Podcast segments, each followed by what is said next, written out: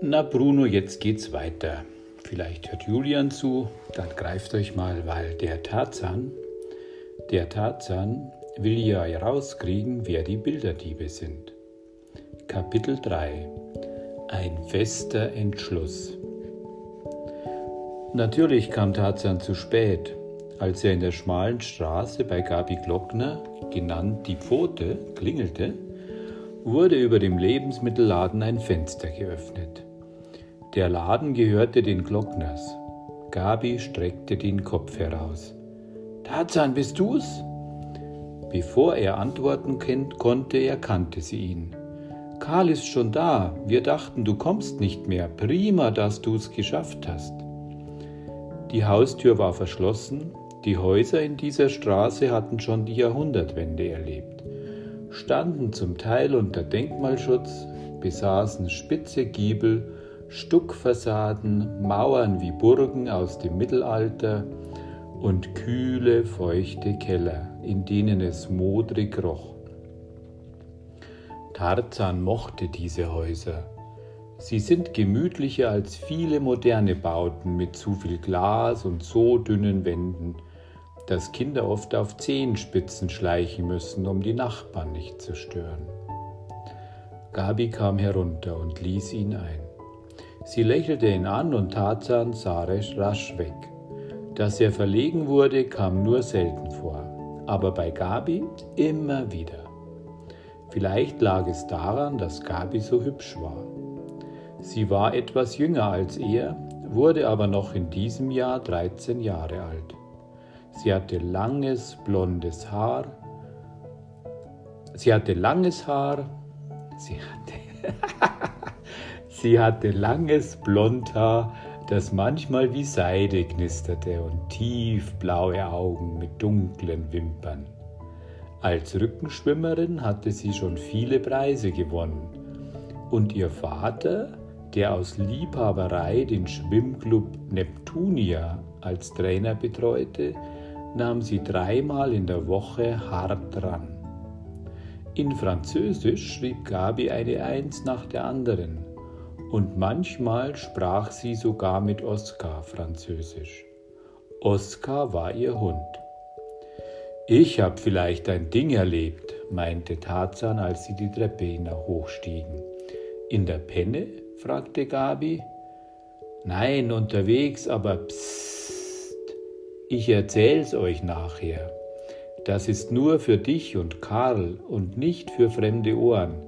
Ist deine Mutter da?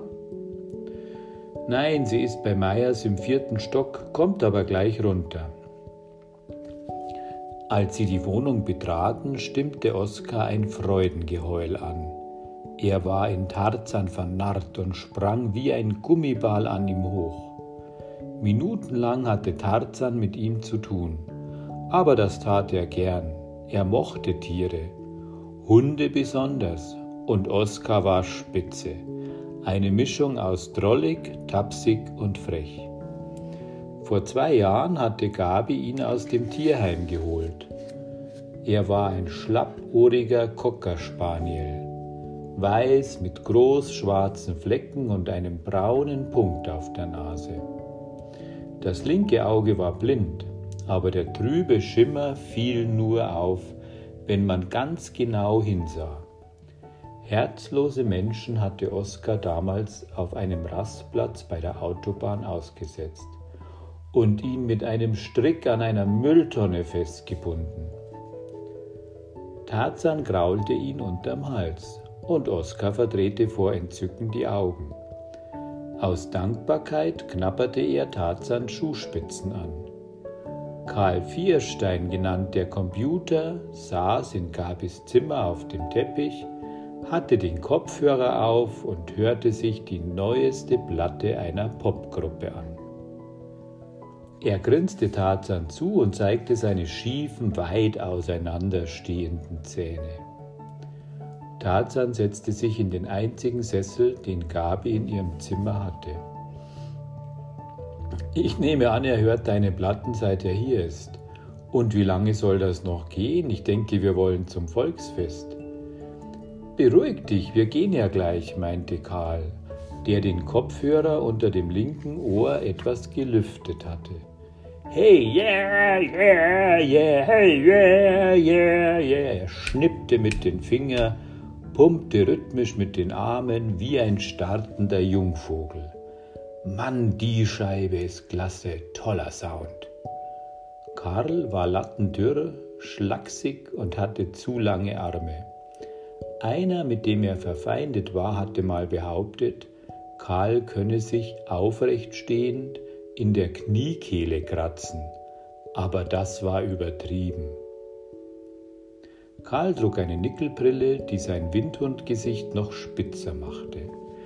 Oft nahm er sie ab, um sie mit dem Taschentuch oder dem Saum seines T-Shirts zu polieren. Fensterputzen nannte er das. Außerdem behauptete er, alle außergewöhnlichen, intelligenten Menschen seien Brillenträger. Aber dem Beweis blieb er schuldig. Und er allein zählte nicht, obwohl er ein unglaubliches Gedächtnis besaß.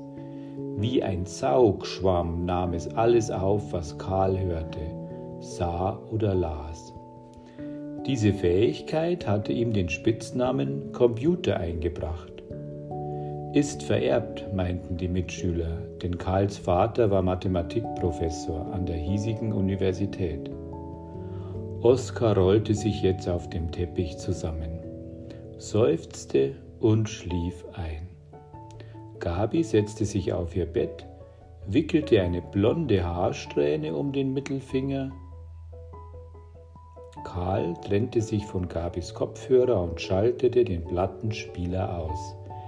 Ich hab Glück, dass ich noch lebe, sagte Tarzan in die Stille. Der Verbrecher hatte sein Messer schon in der Hand, und um ein Haar hätte er mich gefunden. Hey, wovon redest du? fragte Karl. Gabi war ganz blass geworden und machte große Augen. Oskar knurrte im Schlaf, als hätte er Tarzans Worte verstanden. Stellt euch vor, ich habe die Bilderdiebe gesehen. Beinahe wäre ich ihnen in die Arme gelaufen. Tarzan erzählte. Staunend hörten die beiden zu. Falls ich mich richtig erinnere, sagte Karl, und dabei grinste er, weil, er, weil es ausgeschlossen war, dass er sich mal nicht richtig erinnerte, wurden bisher 52 Gemälde entwendet. Der Gesamtschaden beläuft sich auf mehr als 3 Millionen Mark. Von der Polizei sind 10.000 Mark als Belohnung ausgesetzt. Dazu kommen mehrere Summen von Privatleuten, die ihre Bilder gerne wieder hätten. Tarzan, da bist du aber auf einer heißen Spur. Ein verdammter Mist, dass du die beiden Typen nicht erkannt hast. Oh Gott, sagt Gabi aufgeregt und schlang die Arme um ihre Knie. Mir wird ganz übel vor Angst. Wenn ich mir nur vorstelle, Tarzan, dass dieser Eddie dich gefunden hätte. Ihre Besorgnis tat wohl. Aber Tarzan ließ sich nichts anmerken. Lässig winkte er ab. Erwischt hätte er mich nicht, jedenfalls sah er nicht aus, als würde er 100 Meter in 11,8 schaffen. Ohne Rückenwind laufe ich das. Dann beschäftigte er sich mit der Schleife seines Schuhriemens, weil Gabis blaue Augen ihn schon wieder verlegen machten. Die meisten anderen Mädchen waren ja ziemlich doofe Ziegen. Mit ihrem albernen Getue, dem Gekicker und so viel Lippenstift und Geschminke als wollten sie auf Kriegspfad gehen. Aber Gabi, Gabi, die war wirklich klasse, eine tolle Ausnahme. Für sie ließ er sich zerreißen. So ein Mist, sagte Gabi. Wäre mein Vater doch da, mit ihm könnten wir das besprechen. Aber ausgerechnet jetzt ist er auf dem Lehrgang, das dauert noch zwei Wochen. Emil Glockner Gabis Vater war Kriminalkommissar, ein sehr, sehr netter Mann. Gabi verstand sich prima mit ihm und die Jungen schätzten ihn. Ihm hätte Tarzan sich sofort anvertraut, aber nur ihm. Wie ich's auch drehe, sagte er, ich sitze in der Tinte. Wenn ich mich bei der Polizei als Zeuge melde, kommt doch sofort raus, dass ich aus der Schule getürmt bin. Dann fliege ich von der Schule. Nein, ich habe mir was anderes überlegt und für mich steht das fest. Ob ihr mitmachen wollt, ist natürlich eure Sache. Karl sah ihn an, nickte, als wisse er schon alles, nahm seine Nickelbrille ab und begann die Gläser mit dem Taschentuch zu putzen. Mitwachen, wobei? fragte Gabi, die nicht so abenteuerlich dachte. Ich will auf eigene Faust rauskriegen, wer die Bilderdiebe sind, sagte Tarzan. Ich will die Bilderdiebe entlarven. Diese Einbrüche sind eine Gemeinheit, Stehlen ist ekelhaft. Diese Verbrecher verdienen es, dass sie auffliegen. Natürlich will ich mir auch die Belohnung verdienen. Das heißt, ich will das Geld nicht für mich. Das Rennrad habe ich ja jetzt und auf das Modellflugzeug kann ich verzichten. Aber es wäre schon prima, wenn ich das Geld meiner Mutter geben könnte. Sie schuftet und schuftet. Eines Tages arbeitet sie sich in dem Büro noch kaputt. Immer blasser wird sie. Mit dem Geld hätte sie es dann leichter, könnte mal richtig Urlaub machen. So, so, wir kriegen also nichts, meinte Karl, auch wenn wir mitmachen und dir helfen. Nein, dann teilen wir natürlich durch drei, dann kämen immer noch auf jeden 5000 Mark. Karl schüttelte den Kopf. 10.000 mindestens, falls ich mich richtig erinnere. Was die privaten Belohnungssummen betrifft, über 20.000, glaube ich. Er hatte mal wieder ganz genau nachgerechnet, wie ein Computer. Mir ist das nicht geheuer, sagte Gabi. Es könnte doch sein, einer von uns oder wir alle kommen in Gefahr. Solche Verbrecher scheuen keine Gewalt. Das hat sich gezeigt, als dieser Eddie das Messer nahm. Ich möchte nicht schuld sein, wenn was passiert. Es liegt doch an uns, ob wir uns dumm anstellen oder schlauer sind als die Diebe, meinte Tarzan. Allerdings, Gabi, du darfst wirklich nur mit, wenn es nicht gefährlich ist. Schließlich bist du ein Mädchen, sagte er rasch hinzu, um nicht zu viel von seinen Gefühlen zu verraten. Wenn wir logisch vorgehen, sagte Karl ein wenig geschraubt und altklug, wie er das gerne tat, dann kann nichts passieren. Dann gelingt alles, soweit ich mich erinnere. Ich weiß nicht recht, sagt Glavi kleinlaut. Sie hatte immer noch Bedenken. Wäre es nicht auch unehrlich meinem Vater gegenüber, dürfen wir ihm das verschweigen, wo er doch ganz andere Möglichkeiten hat, als Kriminalkommissar die Diebe zu fangen. Tarzan überlegte einen Moment. Ich mache einen Vorschlag.